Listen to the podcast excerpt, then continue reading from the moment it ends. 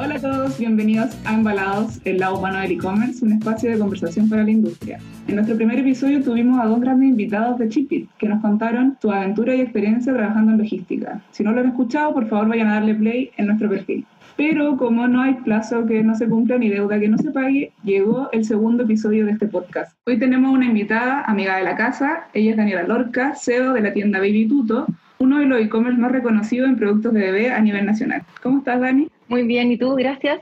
Bien, también. Bueno, para meternos de lleno en la conversación, nos gustaría saber cómo ha sido tu experiencia en cuanto a la contingencia, cómo ha sido el crecimiento de la empresa, los desafíos, cómo han vivido esta situación que nadie había previsto un poquito más preparándonos como para algo así. Estábamos con un equipo bien estructurado, con, con la capacidad de poder, enfrentar este pique en la demanda. Hemos estado capitalizando la oportunidad que nos dio el mercado. La verdad es que, que los consumidores no tengan, eh, que los clientes no tengan otra opción más que comprar online para nosotros como el escenario idóneo. Entonces, la verdad es que hemos aprovechado súper bien este momento. Hemos, hemos reaccionado como empresa ágil chiquitita de poder eh, sumar productos a nuestro, a nuestro catálogo que antes no teníamos considerado, electrodomésticos, productos para hacer deporte. Estamos ampliando la, la gama de productos no solamente de bebés, sino que también de otro tipo de cosas relacionados con la crianza de los bebés, o sea, eh, en electrodomésticos, cosas que te ayuden a cocinar juntos, hacer actividades con tus niños, etcétera en deporte, hacer deporte juntos, como siempre todo relacionado, pero, pero mm, investigando y entrando en categorías diferentes que, que antes no habíamos incursionado porque no, no se daba la oportunidad, y también eh, metiendo más productos dentro de las categorías que ya tenemos, o sea, estamos lanzando marcas tipo Bubble Gummers, próximamente Vans, eh, puras marcas como típicas que, son más grandes. Coloqui también viene, vienen varias marcas importantes que, que no, no, teníamos antes y que ahora, producto de, de, esta pandemia, hemos impulsado desde ambas partes para, para, poder ser un canal de venta importante para ellos también. Así que ah. súper, súper bien, súper bien. Estamos, estamos bien. Estamos con harto foco en el cliente también para dar un buen servicio, ajustando algunas perillas ahí para poder mejorar al máximo nuestra operación y estar a la altura de lo que necesita la gente hoy en día. Súper. Y si tuvieras que poner en un porcentaje el crecimiento por contingencia, ¿cómo lo han visto ustedes? El porcentaje nosotros estamos más de un 200% de crecimiento. O sea, están, pero así, full, full, full. Sí, surfeando la ola y, y, bien, y también me ha, como que lo digo poco porque, o sea, el número no lo digo mucho porque encuentro que hay personas que lo están pasando re mal, entonces me da como cosa, sí, pero, pero la verdad es que al, e-commerce normalmente le, toca mal. es difícil eh, emprender en e-commerce, los márgenes son súper acotados, es súper peludo lograr un buen volumen, eh, hacerlo rentable. Entonces, también creo que era el momento, era el momento del e-commerce también. claro, sabíamos que iba, iba, a llegar esta situación del e-commerce en algún momento futuro, paulatinamente. Lamentablemente, por la situación sanitaria, se adelantó todo ¿Nos podría contar cuáles son como las claves a seguir en contingencias? ¿Qué medidas se pueden tomar que no estaban previamente trazadas, por ejemplo, que hoy día sí las tienen ustedes eh, en el ojo? ¿Qué, ¿Como qué cosas estamos haciendo? Como las claves para seguir en contingencia. Digamos que esto, esto no lo teníamos previsto. ¿Qué clave ustedes ven eh, para seguir de una buena manera la, la contingencia sanitaria, digamos? ¿Qué, qué cosas no se pueden escapar? Mira, yo eh, ayer lo contaba, eh, básicamente creo que hay, hay, cosas que había que tener desde antes, eh, o sea, ya estamos medio tarde para reaccionar para eso, pero principalmente es una proyección de flujo de caja bien acotada, o sea, como bien expresada. Por otro lado, eh, una proyección de ventas en un escenario malo, conservador y optimista, y, una definición de qué hacer con esos productos. ¿Qué, ¿Qué hago si tengo productos que estoy trayendo? ¿Qué hago si estaba a punto de de lanzar en un, en, un en un marketplace donde quizás no estoy muy convencido porque tenía muchos productos. ¿Qué pasa si hacerse como todas las preguntas pertinentes del tema? Y por supuesto el número tres es haber estado eh, como en un, tener como la parte digital bien avanzado. Y hay muchas, eh, muchas empresas que les ha pegado fuerte esto porque no tenían la parte del e-commerce desarrollado o no estaban en un marketplace o no lo tenían propio o no tenían ninguno de los servicios última milla eh, integrado y la verdad es que mm, subirse rápido al carro es bien difícil. Ahora, creo que esos tres temas ya debieran estar resueltos a esta altura y, creo que ahora la, eh, como que los próximos pasos es, eh, yo digo como, eh, me lo decía mi coach, que es como conciencia, comunicación y cooperación. que es como lo que debiéramos estar todos muy conscientes de, de, las personas de nuestro equipo, de si necesitan algo, de lo que necesita el de al lado, mucha comunicación, ser súper transparentes en todo, o sea, si vamos bien, si vamos mal, que todos sepan cuáles son los indicadores, en qué está la empresa, tanto para el cliente, también de, exagerar con la comunicación, si estamos atrasados en, algún pedido, avisar, o sea, estar como súper encima. Y lo tercero es la colaboración lo contaba el otro día que me tocó un caso bien desagradable con un proveedor en donde él me pedía cosas y no me daba nada de vuelta. Pues. Entonces yo le decía, pero vale, yo estoy dispuesta a hacer esto, pero ¿qué estás dispuesto a hacer tú?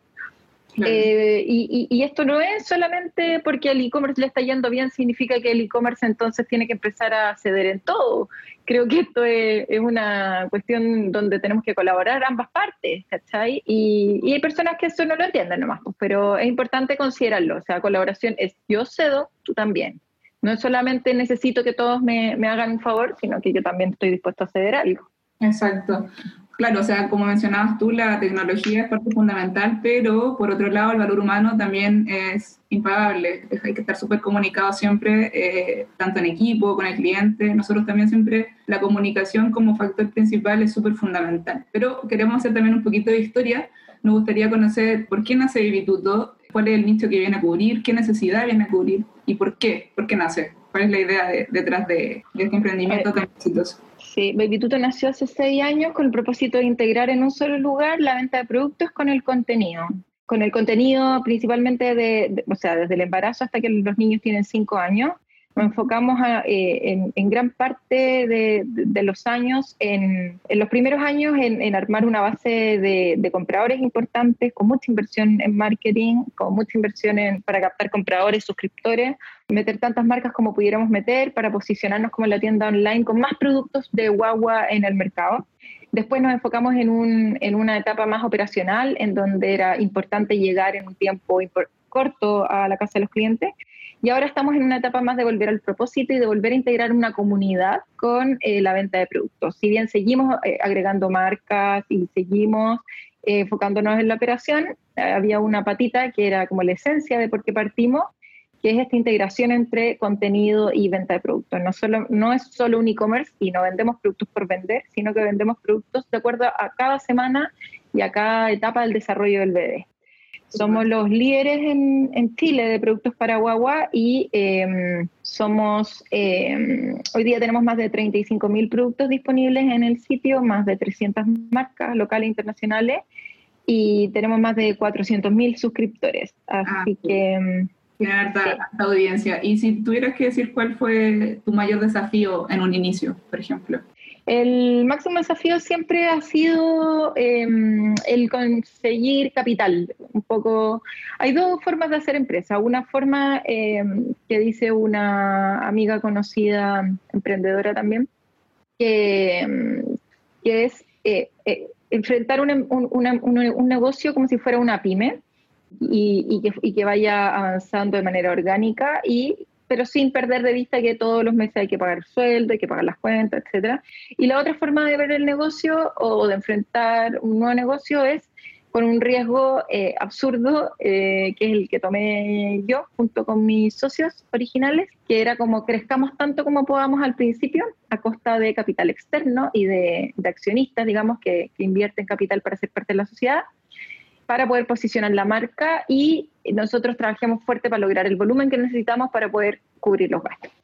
Entonces, son dos formas de hacerlo y yo no recomiendo la que tomé yo porque en verdad que fue un año súper difícil, ¿eh?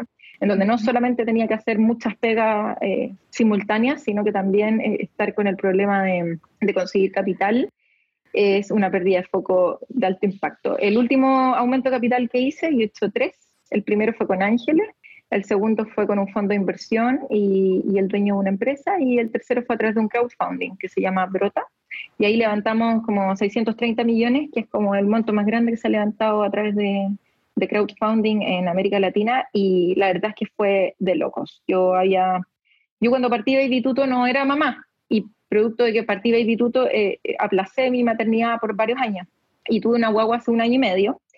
Y cuando partí haciendo este último aumento capital, mi guagua tenía eh, una semana y te juro que iba para todos lados con ella, reuniones así. Tenía tres o cuatro reuniones por día con inversionistas con la guagua en brazo, ¿cachai? Em, no sé, mudándola en el auto entre medio, calculaba las horas, le daba papa, la hacía dormir llegaba 20 minutos antes a cada reunión, la hacía dormir, entraba con la guagua durmiendo y todos me decían, oye, pero la guagua se porta increíble. Y en verdad se portaba muy bien, pero yo también tenía todo súper calculado, ¿cachai? Claro, eh, en casa de reto cuchillo de palo, o sea, justo tocó ser mamá, mamá con, con, un negocio súper potente también. No, y con todo, pero súper bien equipada, o sea, tenía todos los productos más bacanes para que la guagua estuviera a lo mejor, ¿cachai? O sea, yo andaba con un fular que recomiendo todo el rato, que lo vendemos en Baby Tuto, nosotros representamos la marca y mm, se llama Baby Catán, y bueno, y, andaba con la guagua, como que la guagua se sentía como si estuviera dentro de la guata todavía, ¿cachai? Entonces se quedaba ahí por horas durmiendo y me dejaba hacer todas las reuniones. Una vez creo que se puso a llorar y tuve como que estaba en plena exposición de, de levantamiento de capital frente a, no sé, 40 personas y les tuve que pedir perdón y me puse un pañuelo para poder dar papa y le tuve que dar papa ahí, ¿cachai? Otra vez tuve que mudarla encima de la mesa, así como mientras seguía presentando, así como, bueno, y Baby Tuto es mientras mudaba un foto, ¿cachai? Eh, pues el contenido, el contenido que tú querés transmitir también. Pues. sí, sí, no, así que fue, fue súper temón. Y, me han pasado cosas difíciles también. Con ¿Cómo combináis tú la maternidad con, con, llevar un negocio tan, tan grande y tan desafiante, digamos? Eh, no, ¿sabéis qué? Eh, mira, al principio era como si nada, o sea, yo, yo trabajé hasta el, tuve la mila el miércoles y yo vine a la oficina el martes, como olvídate del prenatal y el postnatal me tomé dos semanas, porque justo nació el 5 de diciembre, entonces me agarró como la época de Navidad, Año Nuevo, ah. entonces como que tuve ahí un, un, par de semanas bien off, pero en enero entré con todo, o sea, la Mila tenía un mes y nosotros ya estábamos afuera, en la calle, en reuniones, charlas para conseguir capital. Bueno, la suerte es que también nació en diciembre, entonces una buena época para poder andar con la guagua, ¿cachai? Eh, no era como invierno, que está ahí como cubriéndola de todo. Bueno, no había pandemia, entonces era todo más simple y y claro, entonces estuve los primeros seis meses con la Mila para arriba y para abajo, eh, después ya la empecé a, llegar a, llevar a la oficina y todo el día, o sea, desde las nueve de la mañana hasta las cinco de la tarde le daba comida, la hacía dormir, le ponía juguete y después ya cuando la guagua empieza a crecer, después de los seis meses, ya como, y, llega el invierno como que ya te da cosas, en verdad llevarla, exponerla a la lluvia, al frío y todo, eh, y a otros bichos, porque en la oficina estábamos en una planta común donde había, no sé, pues, alguien enfermo, entonces eh, y ahí como que eh, tuve la suerte, o sea, tengo la suerte por tener ayuda en la casa, entonces empecé a dejarla ahí con, con Joana, que, que, nos ayuda en la casa, y, ella eh, se queda con, con, la Mila todo el tiempo. Así que yo puedo congeniar las dos cosas. Excelente, pues, o sea, lo ideal es congeniar la maternidad con, bueno, para las que desean ser madre y puedan congeniar con, con sus pegas sin dejarla de lado. También me gustaría conocer eh, alguna anécdota, alguna anécdota de un cliente, algún chascarro que se, pueda, que se pueda contar, algo divertido que te haya pasado en estos años de, de emprendimiento, algo que recuerdes con cariño o con no tanto cariño. me han pasado hartas cosas, ¿sabí? Y la verdad, la verdad, la verdad es que yo debiera haber escrito un libro con todas las cuestiones que me han pasado. O sea, eh, sí, nunca es tarde, pero, pero me han pasado cosas terribles. He llorado tres días seguidos, como me he reído tres días seguidos también. Em, lo último, a ver, lo más divertido que me ha, lo, lo más terrible que me ha pasado eh, ha sido confiar en un fondo de inversión que me había dicho que iba a poner plata y después no puso. Y yo más o menos me había gastado la plata, así que fue espantoso. Tuve que ir a Argentina a, decirle, oye, ¿qué onda? Tenemos todo, tenemos este acuerdo, tenemos esto firmado, ¿cuándo depositáis la plata? Y ahí me dijo, no, la verdad es que no puedo depositar porque yo no soy líder investor. Entonces yo, yo le dije, me hubiese dicho eso antes, ¿cachai? Como, eh, eso fue como algo muy terrible. Otra cosa bien terrible fue la salida de los dos socios fundadores por distintos motivos. Uno salió primero, el otro después, pero igual son momentos en donde uno dice, chuta, quedarse solo con este manso buque igual es, es importante. Otras cosas como no tan buena onda cuando salen personas como en cargos importantes medio mal como, como que entraron bien, se, toma, se agarraron un puesto importante, eh, están agarrando vuelo y todo, y de repente por un par de lucas más se van, ¿cachai? Eh, eso igual es penca, porque, porque en el fondo tú, tú confías en la gente y es un, equipo chico y recae harta responsabilidad en cada persona, entonces eh, yo trato de ser súper como abierta, buena onda y, todo el tema, y, y, como que esas cosas a mí no me gustan, ¿cachai? Como que creo que todo se puede conversar antes, todo puede ser más, más planeado, más orgánico, porque cuando sale una persona así, eh, de fuerte de una empresa, de un emprendimiento chiquitito, eh, bueno, no tan chico como Vituto, pero, pero igual genera un impacto. Y, he, perdido amigos en ese camino, amigos importantes, mejores amigos, producto de cosas relacionadas con negocios. Así que mm, en eso no lo he pasado muy bien y cosas divertidas me pasan todo el tiempo. O sea, no, la última no la puedo contar, es medio interna, pero, pero me llamó una persona muy importante, el dueño de una empresa muy importante del retail chileno eh, nacional, eh, internacional también, están creo en otras partes, y me dijo ah.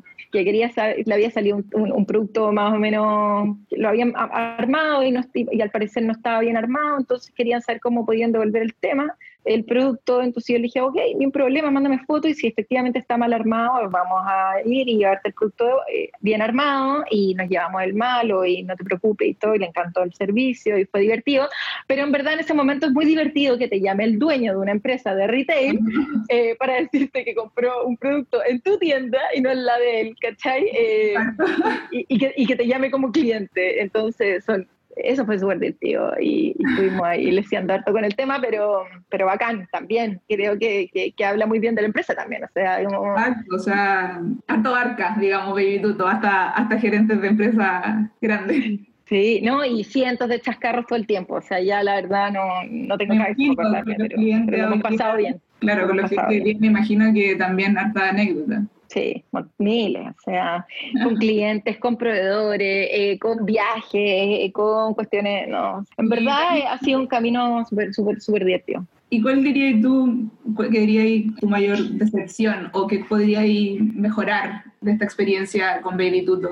¿Qué error no cometería de nuevo o qué, o qué cosas dentro de Baby Tuto tenemos que mejorar? A los que se están atreviendo a emprender y a los que ya están en este camino, ¿qué consejos le darías tú para seguir en el rubro del e-commerce? En el rubro del e-commerce, o sea, yo creo que lo primero es eh, preguntarse bien si es que vale la pena tener su propio canal de venta o no. Ahí creo que hay que diferenciar las personas que quieren vender productos a través de un e-commerce y otras personas que son fabricantes de productos que quieren tener su e-commerce para poder distribuir su producto. Creo que que hay harto marketplace dando vuelta con muy buen servicio, entonces se puede probar eso antes de lanzar su propio e-commerce. Creo que es importante tener el e-commerce, obviamente, porque si alguien te googlea, tienes que tener una página web o un respaldo donde esté la información y donde valide tu empresa. Pero creo que el e-commerce es complejo, entonces no es llegar y vender online. O sea, hay muchas personas que creen que es llegar y armar una bonita página web, pero es muchísimo más que eso. Hay mucha inversión por detrás en marketing, hay mucho trabajo operacional, hay mucho trabajo postventa, hay mucho trabajo, no sé, referente a la logística inversa, a, cómo, cómo llega el paquete a tu casa y cómo llega en el tiempo correcto. O sea, te morí la cantidad de procesos y de cosas que pasan por detrás para que esto realmente funcione y funcione bien. Entonces, eh, yo creo que es el primer paso es realmente, ¿tengo que, ¿tengo que tener un e-commerce propio o puedo tener una página web con información y en verdad me, monto en otro marketplace? Eh, lo segundo es como, si ya decidí entrar en un e-commerce, ¿cuáles son los indicadores que tengo que medir? Como no, no perder de vista cuáles son los principales indicadores del e-commerce, tener súper claro cuáles son, cuál es el benchmark a cuál quiero llegar y tenerlo medido desde el día uno cuánto voy a invertir, cuál es el ROI que quiero tener, cuál es el costo por comprador, cuál es el tráfico, la tasa de conversión, el ticket promedio, el ticket medio, el nivel de servicio, el NPS, el índice de satisfacción. O sea, puedo estar horas, eh, hay miles de indicadores asociados y hay que definirlos bien, hay que tenerlos súper claros porque, porque uno la puede embarrar. Hoy día eh, la gente está ansiosa, el, estamos complicados todos, entonces tú puedes lanzar y, y tener una buena, una mala una mala experiencia. Entonces, si es que tenéis una mala experiencia, probablemente te van a hacer bolsa en redes sociales en todos lados y no quería ensuciar tu marca. Entonces, tenéis que tener mucho, mucho cuidado. Así que no, en verdad serían esos Pero todo, todo, todo bien identificado, todo traqueado, todo medido y desde ahí mejorar y desde ahí invertir y desde ahí cambiar y desde ahí hacer cualquier cosa, de ahí contratar y armar cosas, pero tener como bien clara la raya cancha, desde dónde estoy partiendo, cuál es mi base, qué quiero hacer. Super. Dani, ha sido un placer tenerte en este episodio. Muchísimas gracias por tu tiempo, por contarnos tu experiencia y consejo. Mucho éxito en todo lo que viene. Sin duda la van a seguir rompiendo en el e-commerce. A nuestra audiencia, no olviden revisar eh, nuestros contenidos. Tenemos mucho material educativo para las tiendas en línea. Por supuesto, vayan a seguirnos en nuestras redes sociales. También estamos súper activos. Estamos en Instagram, Facebook y LinkedIn. Y nos vemos en un próximo episodio. Dani, millón de gracias por compartir tu experiencia. No, a ustedes, que les vaya bien. Un abrazo. Chau, chau. Un abrazo, gracias.